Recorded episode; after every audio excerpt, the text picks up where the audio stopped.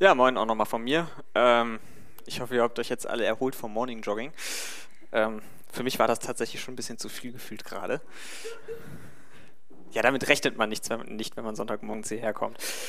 Ähm, genau, wir haben heute den Abschluss unserer Predigtreihe zum ähm, Thema geistlich kämpfen. Und ähm, Andi hat das auch schon ganz gut eingeleitet. Heute geht es um das Thema Durchhalten und sich nicht ablenken lassen. Ähm, es hat mal jemand gesagt, dass das Leben als Christ kein 100-Meter-Lauf ist, sondern ein Marathon. Ähm, die biblische Wahrheit dahinter sieht man tatsächlich in vielen biblischen Aufforderungen an Christen, am Evangelium festzuhalten. So schreibt zum Beispiel Paulus an Timotheus seinen letzten Brief und in diesem Brief schreibt er, dass er den Lauf vollendet hat. Da sagt Paulus, der Apostel, kurz vor seinem Lebensende. Und was er damit meint, ist, dass er sein Leben mit Jesus Christus bis zum Ende durchgezogen hat.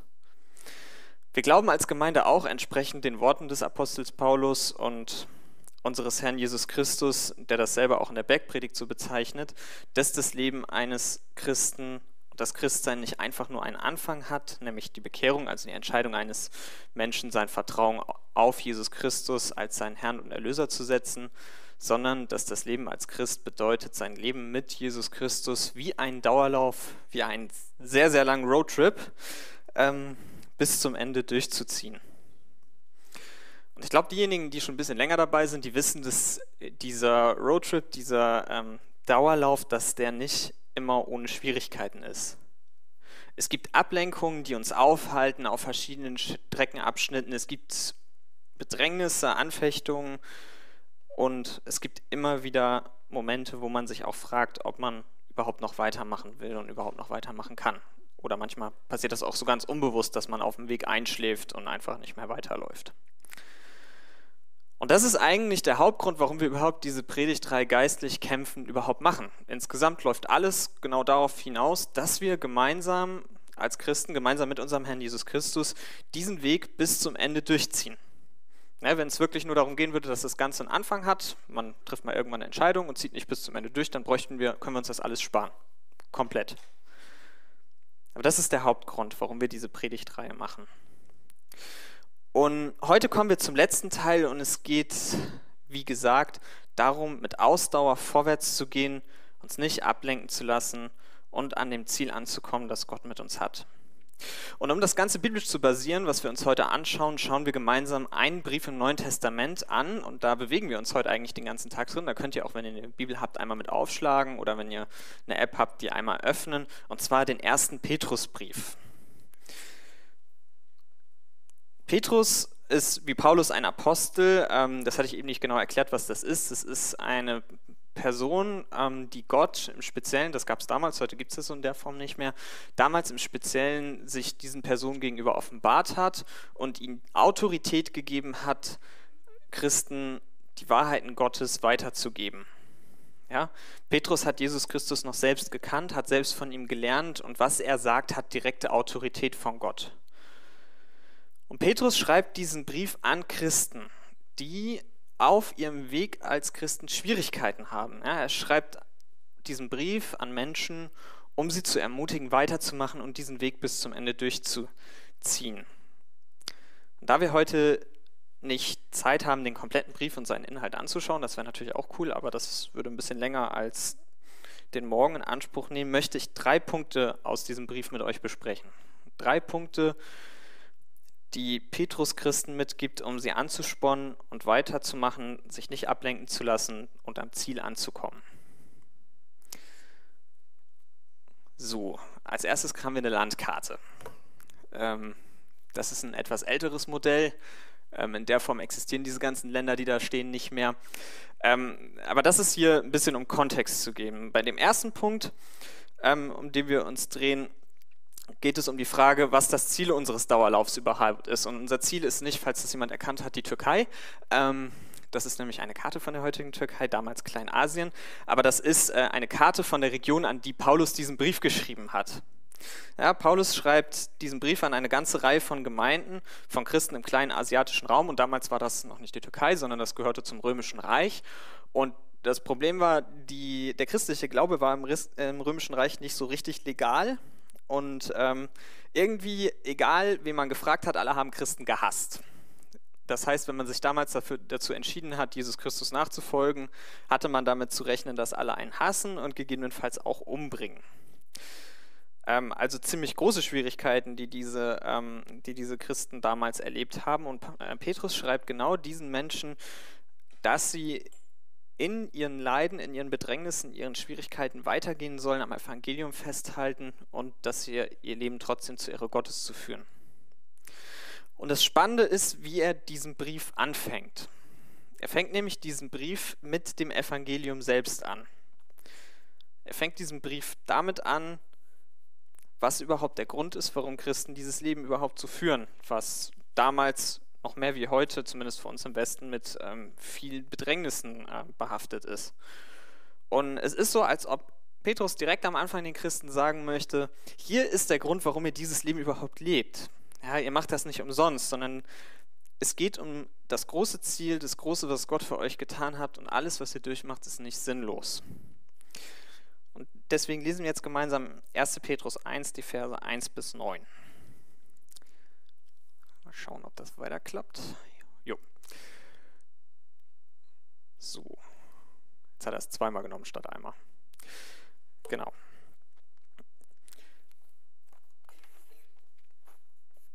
Es schreibt Petrus, ein Apostel von Jesus Christus, an die von Gott Erwählten, die als Fremde unter ihren Landsleuten leben, und zwar in Pontus, Galatien, Kappadokien, der Provinz Asia und in Bithynien. Deswegen habe ich diese Karte einfach am Anfang mal reingeblendet, damit ihr so eine ungefähre Vorstellung habt, wo was ist. Ne? Da sind diese ganzen Landschaften tatsächlich drin verzeichnet und das ist alles da in diesem Raum hier überall da unter anderem Bithynien. Das sind so die Menschen, an die Paulus das damals, äh, an die Petrus das damals schreibt. Dann schreibt Petrus weiter, Gott der Vater hat euch aufgrund seiner Allwissenheit erwählt und durch das Wirken seines Geistes zu geheiligten Menschen gemacht, zu Menschen, die Jesus Christus gehorchen und durch sein Blut von aller Schuld gereinigt sind. Gnade und Friede möge sich reichlich vermehren bei euch. Gepriesen sei der Gott der Vater unseres Herrn Jesus Christus. In seiner großen Barmherzigkeit hat er uns wiedergeboren und uns durch die Auferstehung von Jesus Christus aus den Toten eine lebendige Hoffnung geschenkt. Hier wird in der Kurzform nochmal direkt gleich am Anfang, nachdem er überhaupt erstmal erwähnt hat, an wen er schreibt, der ureigenste Inhalt des Evangeliums wiederholt. Er erinnert die kleinen asiatischen Christen, so heißt dieser Raum, in dem die damals gelebt haben, dass Gott seinen einzigen Sohn Jesus Christus gesandt hat, Mensch zu werden und am Kreuz zu sterben, damit alle, die an ihn glauben, Vergebung für ihre Sünden bekommen und mit Gott versöhnt werden. Und Petrus fährt dann fort, was diese Versöhnung mit Gott überhaupt für Folgen für diese Menschen hat. Und er schreibt in Vers 4, ein makelloses Erbe hält er im Himmel für euch bereit, das nie vergehen wird und seinen Wert nie verliert. Er schreibt an Menschen, die aufgrund ihres Glaubens von ihrem Umfeld gemieden werden und sich, ja, wie es oben steht, wie Fremde gefühlt haben müssen im eigenen Land. Er schreibt an die, die unter ihren eigenen Landsleuten wie Fremde sind.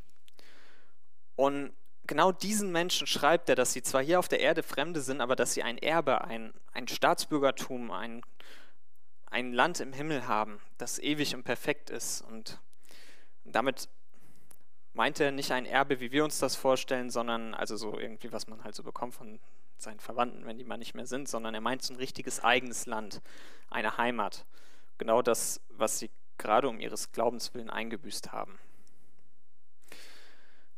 Und weiter schreibt er Vers 5, und weil ihr an ihn glaubt, wird Gott euch durch seine Macht für die Rettung bewahren, die schon bereit, vorbereitet ist, um dann in der letzten Zeit offenbar zu werden.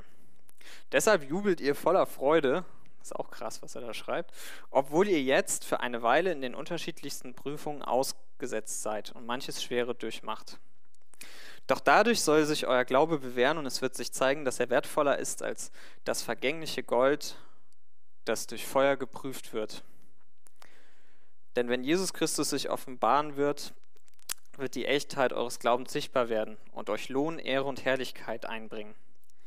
Ihn liebt ihr, obwohl ihr ihn noch nie gesehen habt. An ihn glaubt ihr, obgleich ihr ihn auch jetzt nicht seht, und jubelt in unsagbarer, von Herrlichkeit erfüllter Freude. So werdet ihr das Ziel eures Glaubens erreichen, eure Rettung. Und das ist letztendlich das, worauf alles hinausläuft. Das Ziel des christlichen Lebens, das Ziel dieses Weges ist unsere Rettung. Das ist der Grund, warum Christen damals ihr Leben dem Herrn Jesus Christus anvertraut haben, trotz aller Schwierigkeiten, die das mit sich bringt. Und woran sie Petrus hier erinnert. Sie vertrauen Jesus Christus, weil sie geglaubt haben, dass er ihnen ewiges Leben geben wird und dass sie durch ihn Vergebung für ihre Sünden bekommen. Und das ist das große Ziel eines Lebens, des Lebens als Christ. Und ich glaube, wir müssen, wenn wir uns mit diesem Thema beschäftigen, ähm, durchhalten, weitermachen, das Ziel im Auge behalten. Dass wir uns genauso wie Petrus erstmal überhaupt wieder mit den Anfängen auseinandersetzen müssen. Ja, wir müssen quasi vom Ziel anfangen und uns fragen, warum machen wir das überhaupt? Und die Antwort hat Petrus im Wesentlichen in dem Brief schon mal so ansatzweise gegeben. Ich möchte es auch nochmal wiederholen. Wenn wir uns die Frage stellen, warum sind wir Christen? Was ist unser Ziel? Dann ist es, dass wir glauben, dass es einen heiligen und gerechten und allmächtigen Gott gibt, der uns jeden Einzelnen geschaffen hat. Ob du Christ bist oder nicht, Gott hat dich geschaffen. Wir glauben, und das ist der Punkt, warum Paul, äh, Petrus hier so sehr darauf rum, ähm, da, ähm, so viel darüber redet, dass wir dass es um Rettung geht. Wir glauben, dass wir uns alle vor diesem großen, allmächtigen Gott versündigt haben, weil wir jeder in unserem Leben Dinge tun, die uns vor dem heiligen und gerechten Gott schuldig dastehen lassen. Ja, wir haben alle böse Gedanken, wir haben alle mal Menschen in unserem Leben verachtet, wir haben alle Gott nicht die Ehre gegeben, die ihm zusteht. Und deswegen glauben wir, und das ist unsere feste Überzeugung, weil es in Gottes Wort so steht, glauben wir, dass wir nach unserem Leben, dass wenn wir alle einmal tot sind, dass wir uns vor Gott dafür verantworten müssen und dass Gottes Gericht gegen jeden Sünder, also gegen jeden, der böse Dinge tut, so wie wir sie alle getan haben, dass Gottes Gericht gegenüber uns die ewige Verdammnis bedeuten würde, die ewige Gottesferne. Die Bibel nennt das auch den ewigen Tod. Wir glauben aber auch das, worum es in diesem Text hauptsächlich geht, nämlich dass es Rettung gibt. Wir glauben, dass Gott selbst in Jesus Christus Mensch geworden ist und am Kreuz von Golgatha für unsere Sünden gestorben ist und nach drei Tagen auferstanden ist. Und dass es Gottes Wille ist und Ausdruck seiner großen Liebe, dass jeder, der darauf vertraut, was Jesus Christus für ihn getan hat, ewiges Leben bekommt, Vergebung für seine Schuld und ein Kind Gottes sein darf und irgendwann aus den Toten wieder auferstehen wird. Und das ist das, warum wir das machen. Das ist eigentlich der einzig richtige Grund, Christ zu sein. Weil ansonsten macht das alles überhaupt keinen Sinn. Das schreibt Paulus auch an anderer Stelle im ersten Korintherbrief. Wenn wir nicht diese Hoffnung zu Gott haben, die Vergebung unserer Sünden in Jesus Christus und ewiges Leben, dann können wir es auch alle komplett sein lassen. Das heißt, wir müssen uns am Anfang, wenn wir uns mit ähm, dem Thema Durchhalten beschäftigen, müssen wir darüber nachdenken, was ist überhaupt das Ziel? Warum machen wir das Ganze? Und die praktische Anwendung von dem Ganzen ist, wenn du wirklich an so einem Punkt bist, wo du Schwierigkeiten in deinem Glaubensleben hast und Orientierung brauchst und kurz vorm Aufgeben bist, ja, dann mach dir wieder das, den Grund klar, warum du das überhaupt machst. Ja, also mir hilft da zum Beispiel das Lesen von Schlüsselstellen, wie zum Beispiel ähm, einmal den ersten Petrusbrief, aber auch zum Beispiel so ein Johannes 3 oder Johannes 10.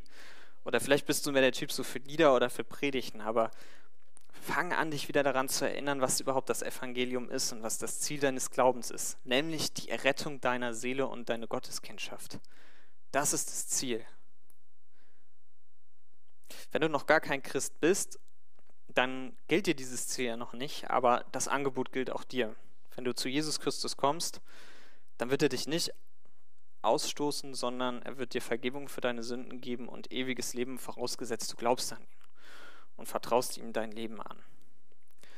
Und das ist der erste Punkt. Ja, vom Ziel her denken, sich nochmal klar machen, worum geht es. Es geht um Leben oder Tod. Es geht um Ewigkeit bei Gott oder Ewigkeit in der Gottesferne. Es geht um ewiges Leben oder ewige Verdammnis.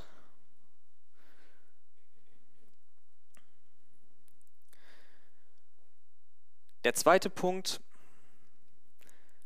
wenn man das Ziel zwar vor Augen hat, aber diesen Lauf, wenn man sich das vorstellt, dass es wirklich einfach Dauerlauf ist, zum Beispiel irgendwie so ein Marathon, ist die Frage, wie läuft man? Man kann natürlich in die richtige Richtung laufen, aber man kann halt auch ähm, die Regeln so ein bisschen ad absurdum führen, sich zum Beispiel ein Fahrrad nehmen und schön an allen anderen vorbeifahren. Ähm, der zweite Punkt ist die Frage, wie laufen wir diesen Weg? Ja, laufen wir diesen Weg so, wie Gott es möchte, oder laufen wir an seinem Ziel vorbei für den Weg? Ja, Gott hat nicht nur ein, ein, ein Ziel für den Weg selbst, wo der enden soll, sondern Gott hat auch ein Ziel mit uns, wie wir diesen Weg gehen sollen. Und nachdem Petrus am Anfang des Briefes den ganzen Brief hindurch auch weiterhin diese, an diese Wahrheit erinnert, ja, an dieses Evangelium, an das, wodurch wir gerettet werden, das, was das wirkliche Ziel unseres Glaubens ist, kommt er im Verlauf zu ganz praktischen Dingen, wie dieser Weg mit Gott gegangen werden soll. Er kommt zu dem Punkt hin, wo er sagt, so sollt ihr euer Leben leben, so das heißt es mit Christus zu leben und sein Leben auch mit ihm so zu gehen. Ja, es geht nämlich nicht darum, den, als Christ irgendwie bis zum Ende durchzuhalten, sondern es geht auch darum, das zu tun, was Gott möchte und sich nicht mit Nebenschauplätzen in seinem Kampf ablenken zu lassen. Und ich möchte dazu nochmal ähm, einen weiteren Vers lesen, wo Petrus dann langsam so zu diesem Thema kommt. Das ist nämlich das, was er dann hier schreibt. Ähm, er fängt an, wie gesagt, mit dem Evangelium und dann schreibt er, darum seid innerlich bereit, in den Versen 13 bis 17 im selben Kapitel, darum seid innerlich bereit und fest in eurem Sinn. Bleibt nüchtern und setzt eure Hoffnung ganz auf die Gnade, die ihr euch beim Offenbarwerden von Jesus Christus erwartet. Und weil ihr jetzt vom Gehorsam bestimmt seid, Lasst euch nicht mehr von den Begierden beherrschen, wie ihr es früher getan habt, als ihr noch unwissend wart. Im Gegenteil, euer Leben soll jetzt ganz von dem heiligen Gott geprägt sein, der euch berufen hat. Denn die Schrift sagt, seid heilig, denn ich bin heilig. Und wenn ihr den als Vater anruft, der ein unparteiisches Urteil über die Taten jedes Menschen sprechen wird, führt ein Leben in Gottesfurcht, solange ihr noch als Fremde seid. Ja? Das ist das, was Petrus dann hier als Konsequenz dessen, was Gott für uns getan hat, für unser Leben sieht. Dass wir jeden Bereich unseres Lebens Gottes Willen unterordnen. Und dann geht es in diesem ganzen Brief im Wesentlichen noch weiter. Wie geht man als Christ zum Beispiel, wie ist das Leben als Christ im Verhältnis zum Staat zu sehen? Dazu schreibt Petrus ganz viel. Dann schreibt er, wie man sich als Arbeitnehmer zu verhalten hat gegenüber seinem, ähm, seinem Arbeitgeber oder damals halt Sklaven zu Sklavenhalterverhältnis.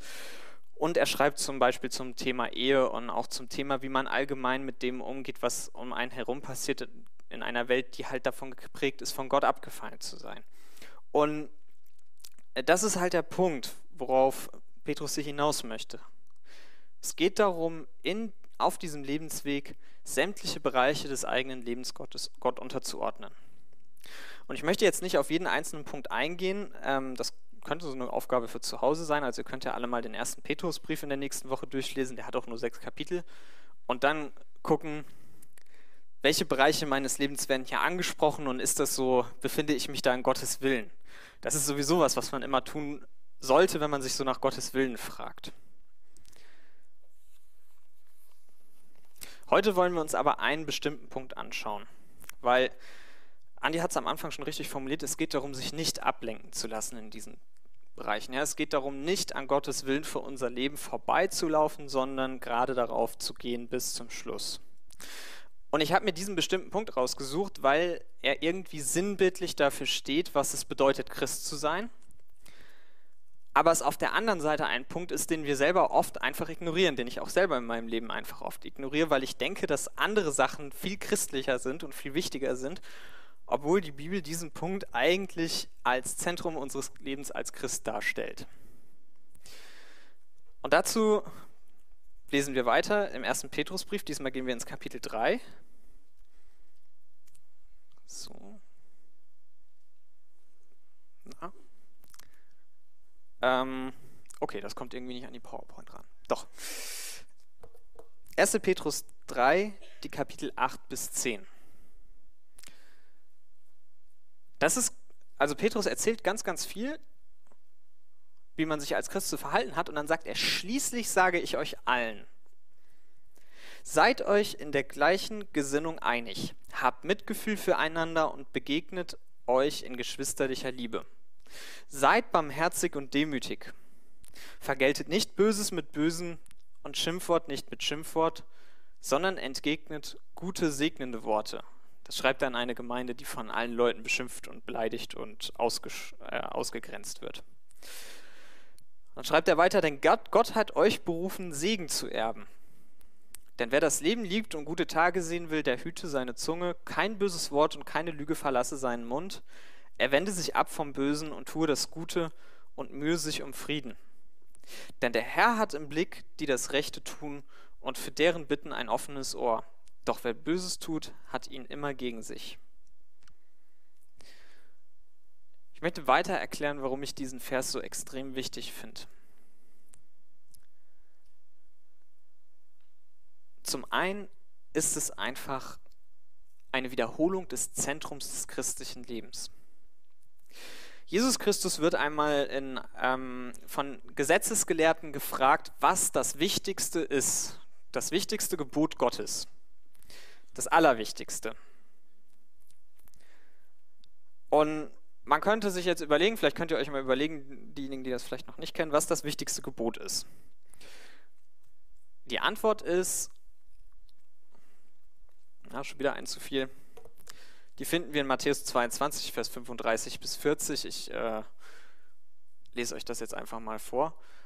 Ähm, und einer von ihnen, ein Gesetzesgelehrter, fragte, also fragte Jesus, um ihn zu versuchen, Lehrer, welches ist das große Gebot in dem Gesetz? Er aber sprach zu ihm, du sollst dem Herrn, deinen Gott, lieben mit deinem ganzen Herzen und mit deiner ganzen Seele und mit deinem ganzen Verstand. Dieses ist das erste, ist das große und erste Gebot. Das zweite aber ist ihm gleich. Du sollst deinen Nächsten lieben wie dich selbst. An diesen Geboten hängt das ganze Gesetz und die Propheten. dann gibt es noch eine andere Stelle im Matthäus Evangelium, Matthäus 9. Ähm, da redet er, wieder zu, äh, redet er wieder zu Pharisäern und auch da kommt er wieder dahin zurück, was dann wirklich Gottes Wille ist. Und ähm, da geht es darum, dass sich Leute bei ihm beschweren, weil er so viel mit Sündern rumhängt, ähm, um die er sich tatsächlich auch seelsorgerlich und geistlich kümmert. Und dann sagt Jesus, als er, aber, als er es aber hörte, sprach er nicht, die Starken brauchen einen Arzt, sondern die Kranken. Geht aber hin und lernt, was das ist. Ich will Barmherzigkeit und nicht Schlachtopfer. Was wir sehen, ist, dass das einfach das Zentrum des christlichen Glaubens ist. Wenn man sich jemals fragt, was ist Gottes Wille, was ist Gottes Wille für mein Leben? Jetzt mal ohne darüber nachzudenken, was will ich in 20 Jahren machen, wo will ich wohnen, was will ich für einen Beruf leben, sondern was ist allgemein Gottes Wille, was ist das Wichtigste, was ich tun kann. Dann ist es einmal Gott zu lieben und zu ehren. Das kann man nicht, sofern man nicht äh, Jesus Christus als Herrn hat. Ähm, und das andere Gebot ist, seinen Nächsten zu lieben wie sich selbst. Ja, Barmherzigkeit zu üben, und nicht Schlachtopfern. Das ist das, was Petrus hier auch schreibt. Ja? Schließlich aber sagt er allen, dass wir in gleicher Gesinnung einig sein sollen, dass wir Mitgefühl füreinander haben sollen und dass wir in geschwisterlicher Liebe leben sollen. Also der eine Grund ist, es ist einfach offensichtlich das, was Gott am wichtigsten ist für unser Leben, für unser Verhalten. Dass wir so sind, dass unser Charakter von diesen Dingen geprägt ist, weil, was sagt Petrus am Anfang, warum ist das, warum machen wir das Ganze? Seid heilig, denn ich bin heilig, sagt Gott, weil Gott selber so ist. Gott ist barmherzig, Gott ist liebevoll. Gott ist derjenige, der uns Vorbild ist in diesen Dingen und ähm, er ist in Jesus Christus Mensch geworden und Jesus Christus ist einfach, und das steht so oft über ihm, derjenige, der große Barmherzigkeit tut und der großes Mitgefühl und Liebe für seine Mitmenschen hat. Der zweite Punkt, warum ich darauf hinaus will, ist, ähm, die meisten von euch, inklusive mir, ist es ja, ähm, den meisten von euch und inklusive mir ist es ja ein Anliegen, unser Leben gottgefällig zu leben. Und ein Thema dieser Predigt ist es, sich nicht ablenken zu lassen. Und ein Klassiker in solchen Predigten, um jetzt mal ähm, nochmal einen kleinen Einschub zu machen, ein Klassiker in Predigten wäre es zu sagen, wenn man sich nicht, äh, wo es um Ablenkung geht, ist, man soll sich nicht ablenken lassen von den wahren Dingen, von den irdischen Dingen soll man, also man soll sich nicht von irdischen Dingen ablenken lassen, das Reich Gottes im Auge zu behalten. Und ich glaube, das, was einem ersten Fokus als erstes in den Fokus und in den Sinn kommt, ist, irgendwas zu machen. Es geht darum, man muss die richtigen Dinge machen. Man muss in irgendwelchen Veranstaltungen teilnehmen, man muss irgendwie ganz viel, keine Ahnung, zum Beispiel Predigten halten. Man muss seinen Urlaub nicht, darf seinen Urlaub nicht in Spanien machen, sondern muss zu irgendwelchen Missionsveranstaltungen gehen. Ähm, alles Dinge, die ich schon mal gehört habe. Und das sind an sich ist das auch an sich nicht schlecht, Leute darauf hinzuweisen, dass man seine Dinge in sinnvolle Sachen, nicht so sinnvolle Sachen investieren kann und dass man gucken muss, wo man seine Prioritäten setzt. Aber ich muss sagen, ich bin jetzt schon ein bisschen länger in christlichen Kreisen unterwegs, seit ich so ein kleines Kind bin. Das ist jetzt auch schon ein bisschen länger her. Und ich habe immer das Gefühl, egal wo man hinkommt, die Vorstellung davon, Gottes Willen zu tun, ist in erster Linie erstmal so ein Performance-Christ sein. Das bedeutet erstmal ganz, ganz viele Dinge zu machen. Das ist das, was man sich unter einem hingegebenen und gottgefälligen Christen zu tun. Wir lesen Biografien über Leute, die in die Südsee gefahren sind und Kannibalen missioniert haben. Wir lesen Biografien, also ich zumindest, also zumindest einige von uns. Ähm, ich ich habe auch so Biografien gelesen. Ne? Das sind immer so richtig Hardcore-Leute gewesen. Die haben immer viel gemacht. Und das ist auch das, wenn man sich überlegt, wer, was ist so das, was in unseren Vorstellungen so der hingegebene Christus ist, der, der am meisten tut. Und das Problem ist aber, dass auch wenn das sicherlich gut und richtig ist, wenn, wenn Leute sich für den Herrn komplett einsetzen und dann im Reich Gottes, wir verstehen darunter ja oft Gemeinde, viel machen, ähm, das will ich auch gar nicht schlecht heißen. Und wie gesagt, wenn ihr in dem Rahmen, in dem Gottes euch, euch die Möglichkeiten gibt, eure Gaben einsetzt, dann ist das gut. Aber das Problem ist, wenn man so diese Vorstellung hat von einem Performance-Christ sein und das ist Gottes Wille, möglichst viel zu machen, dann ist das Problem ist, dann ist das Problem, dass wir manchmal Gottes eigentlichen Willen vergessen. Nämlich das, dass wir charakterlich verändert werden zum Bild hin, das Jesus Christus für uns darstellt. Ja, wir sollen so werden wie er vom Charakter her. Ja, wir sollen Nächstenliebe üben. Das ist das, was Gott hier ins Zentrum stellt, ist, Schließlich sage ich euch allen, seid euch in der gleichen Gesinnung einig, habt Mitgefühl füreinander und begegnet euch in geschwisterlicher Liebe. Seid barmherzig und demütig. Und ich finde, dass das in christlichen Kreisen oft ein großes Problem ist. Ein Beispiel ist zum Beispiel die letzten zwei Jahre unter Corona. Ja, Corona hat einfach gezeigt, dass wir ein Riesenproblem haben. Jetzt nicht speziell in dieser Gemeinde, sondern in der Christenheit insgesamt. Da sind engagierte Christen, Leute, die ganz, ganz viel für Jesus Christus getan haben, die vollzeitlich für Jesus leben, sind plötzlich aufeinander losgegangen und haben sich öffentlich gegenseitig beschimpft. Das sind immer Leute gewesen, die haben sich stark investiert, die haben immer viel getan.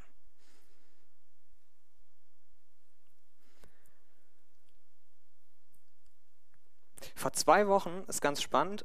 Ähm, da waren auch, äh, waren auch ein paar Jungs mit dabei aus dem Jet, da hatte ich einen kleinen Ausraster. Ihr wisst ja, da steht vergelt, vergeltet nicht Schimpfwort mit Schimpfwort, das habe ich da nicht so richtig äh, ernst genommen. Und das Ganze hat mir, hat mir gezeigt, dass der Fokus ist nicht, immer viel zu tun.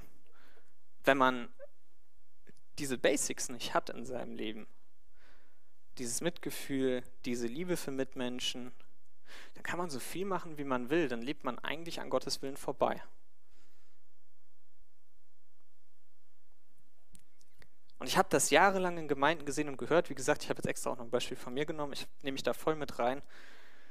Und ich beziehe mich jetzt, beziehe mich jetzt nicht auf ein spezielles Ereignis, ja. Aber ich habe das schon so oft erlebt, ne, dass gerade engagierte Christen sehr unschön sich darüber beschwert haben, dass die Leute nicht genug mit auf die äh, Straße gehen, um zu missionieren oder an anderen großen Veranstaltungen teilzunehmen oder die Studenten schon wieder in ihrem Klausurenstress nicht nochmal mit zu einer anderen Veranstaltung wollen und haben dabei nicht gefragt, ob es den Leuten vielleicht einfach gerade nicht gut geht und sie deswegen keine Zeit haben. Und ich habe drei Gemeinden in den letzten 17 Jahren durchlaufen und ich habe das immer wieder erlebt, dass es diese Probleme gab. Ich nehme jetzt mal ein Beispiel nicht aus speziell dieser Gemeinde, sondern aus einer anderen Gemeinde. Eine mir bekannte Familie ist damals umgezogen. Und der Umzug war sehr stressig. Es waren drei Kinder zu Hause, man musste ein 100 Quadratmeter Haus selbst komplett renovieren und so weiter und so fort. Könnt ihr euch vorstellen, wie krass das ist. Und dann hat es diese Familie nicht mehr geschafft, regelmäßig Sonntag zur Gemeinde zu kommen. Und dann bekommt die Mutter dieser Familie plötzlich einen Anruf von einem der Gemeindeältesten, der sie sehr, sehr forsch fragt, warum sie denn aktuell nicht mehr zur Gemeinde kommt und ihr massive Vorwürfe macht. Es kam keine Frage, wie es der Familie geht. Es kam kein Mitleid, kein Mitgefühl, kein gar nichts. Die Hauptsache war, dass die Geschwister das getan haben, was man von ihm erwartet. Und das war in dem Fall, das ist vielleicht hier anders, aber äh, wir haben sicherlich unsere anderen Sachen. Aber Hauptsache war, die Geschwister machen das, was man von ihnen erwartet. Und auch das war ein engagierter Bruder. Das war jemand, der sein Leben für den Herrn einsetzt. Das war jemand, der, der richtig Gas gegeben hat. Und man fragt sich, ist es nicht irgendwie absurd, viel zu machen, selber sich vielleicht sogar auszubrennen, um den Menschen Gottes Liebe zu zeigen, indem man die auf die Straße geht, indem man in Gemeinde viel macht? Und dann aber diese Liebe gegenüber den eigenen Geschwistern nicht zu leben in solchen Situationen, wo sie einen vielleicht gebraucht hätten. Wie gesagt, das Beispiel ist jetzt nicht explizit von hier, aber ich denke, dass es einfach ein Problem ganz gut illustriert. Und ich glaube, wir müssen als Christen, besonders auch als sehr engagierte Christen, wieder zu diesem Ziel zurückkommen. Ja, nicht, dass wir uns Christsein vorstellen als Durchlaufen von einer Aufgabe nach der anderen, ne, wie, so ein, wie so ein Rollen. Es gibt ja immer diese Computerspiele, wo man so eine Task nach der anderen machen muss, so eine Aufgabe nach der anderen, sondern dass wir vor lauter Aufgaben, vor lauter Großveranstaltungen, vor lauter Predigten, Hauskreisen nicht vergessen, was das Ziel ist. Ja, ich habe hier eine tolle Predigt vorbereitet. Ich hoffe, sie ist toll. Ähm, ich habe letzte Woche an, ich habe vorletzte Woche an diesem Ziel vorbeigelebt. Ja, nämlich an dem hier. Das Endziel des Gebotes aber ist Liebe aus reinem Herzen und gutem Gewissen und ungeheuchelten Glauben. Und ich glaube, wir sollten Gott im Gebet immer wieder neu bitten, dass das unsere Haltung ist, mit der wir durchs Leben gehen.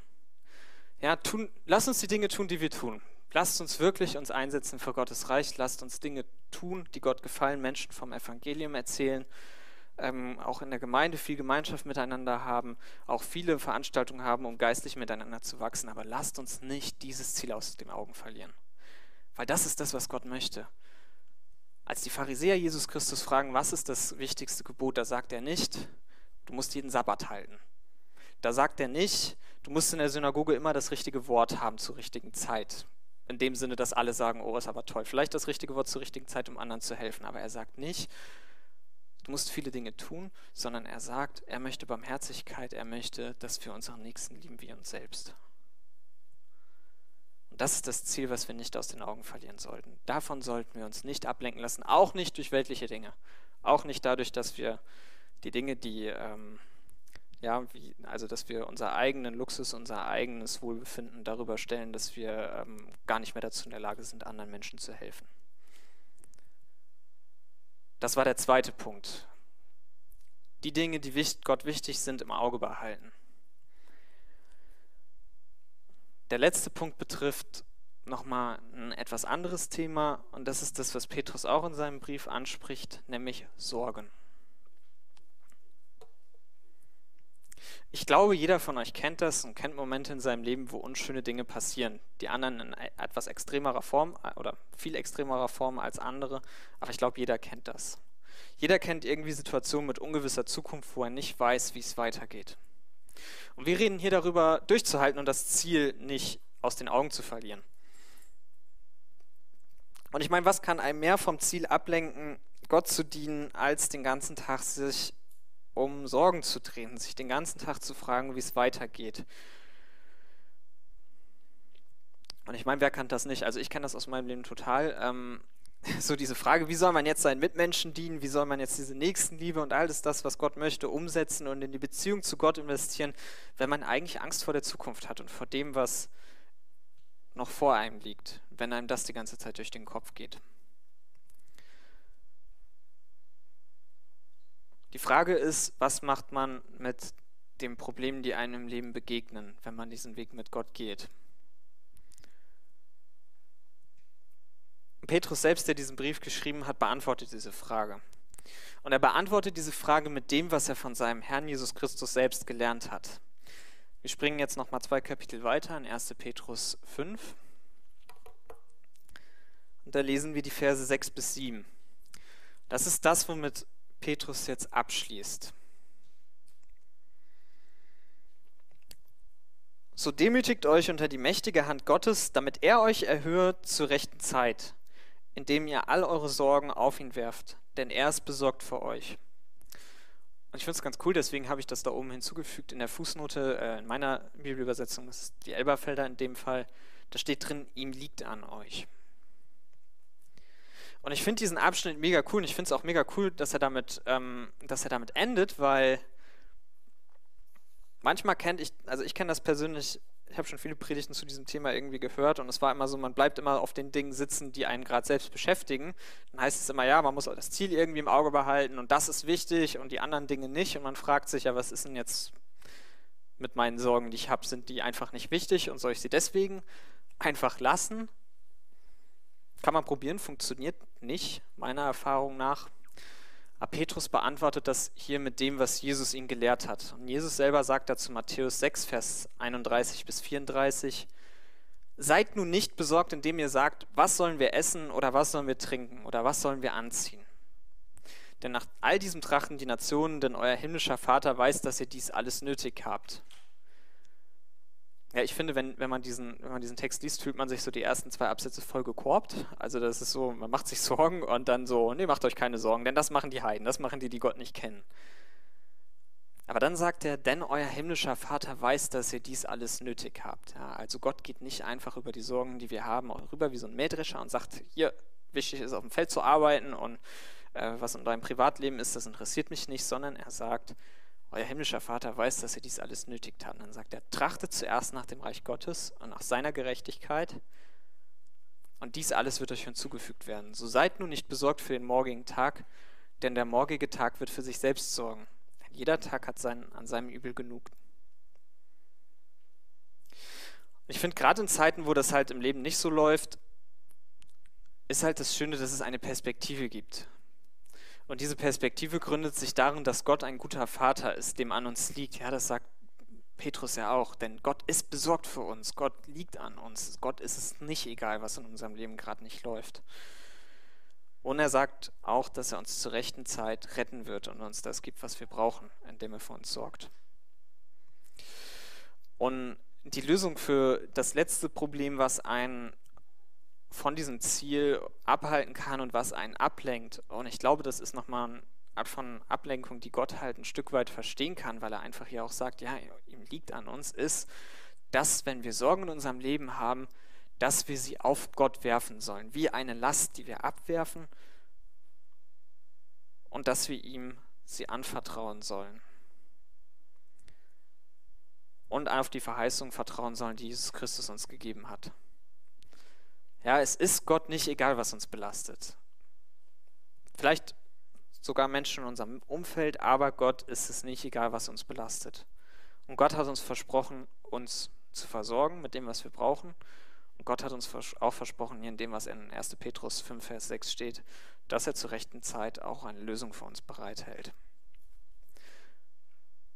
Und wenn wir diesen ersten Schritt gemacht haben, wenn wir sagen, wir vertrauen darauf, dass Gott uns rettet, vertrauen darauf, dass Gott uns unsere Sünden vergeben hat, dann sollten wir auch diesen Schritt tun und ihm auch in unserem allgemeinen Leben und in dem, was uns bewegt, vertrauen. Weil alles andere wäre inkonsequent. Wir sollten uns nicht von Sorgen davon abhalten lassen, Gott zu dienen, sondern sie vielmehr Gott bringen in Gebet und ihm sagen, was uns bewegt, um um rechtzeitige Hilfe zu bitten. Und nicht aufgeben, wenn das Leben gerade nicht einfach ist und Schwierigkeiten mit sich bringt, sondern unserem Gott und Vater und unserem Herrn und Erlöser Jesus Christus vertrauen, der treu ist und zu dem steht, was er gesagt und versprochen hat. Und er ist auch derjenige, der uns ans, letztlich ans Ziel bringt. Alle drei Punkte, die ich gerade genannt habe, sind ohne die Kraft Gottes nicht möglich umzusetzen.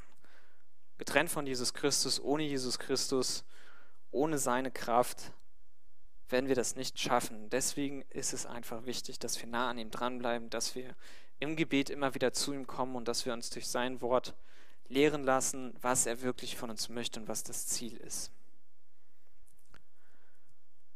Das waren die drei Punkte aus dem Petrusbrief zu dem Thema, was das Ziel im Auge behalten bedeutet und sich nicht abzulenken zu lassen. Es gibt sicherlich noch viel, viel mehr Punkte, aber ähm, die Zeit ist etwas begrenzt.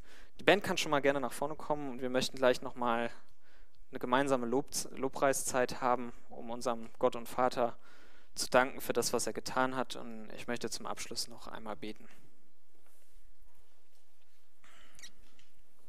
Ihr könnt dazu aufstehen, aufstehen oder sitzen bleiben, je nachdem, wie ihr wollt.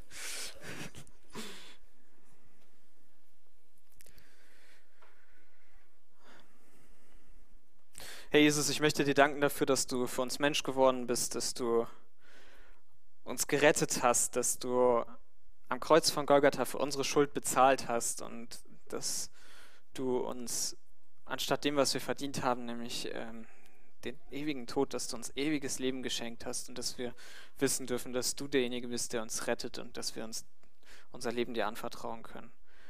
Herr, ich möchte dich bitten, dass du schenkst, dass wir aus dieser Predigt 3 wirklich alle rausgehen und neu uns darauf ausrichten können, was du wirklich von uns möchtest, was, was der Wille für unser Leben mit dir ist und dass wir wirklich bis zum Ende durchhalten, dir zur Ehre und dass du uns Kraft dazu gibst. Und ich möchte dich bitten, dass du jedem Einzelnen von uns schenkst, dass wir unsere Sorgen wirklich bei dir lassen können und dass wir jeder Einzelne auch von uns erleben dürfen, dass du dein Wort hältst, dass du treu bist und dass du zu dem stehst, was du verheißen hast, Herr. Amen.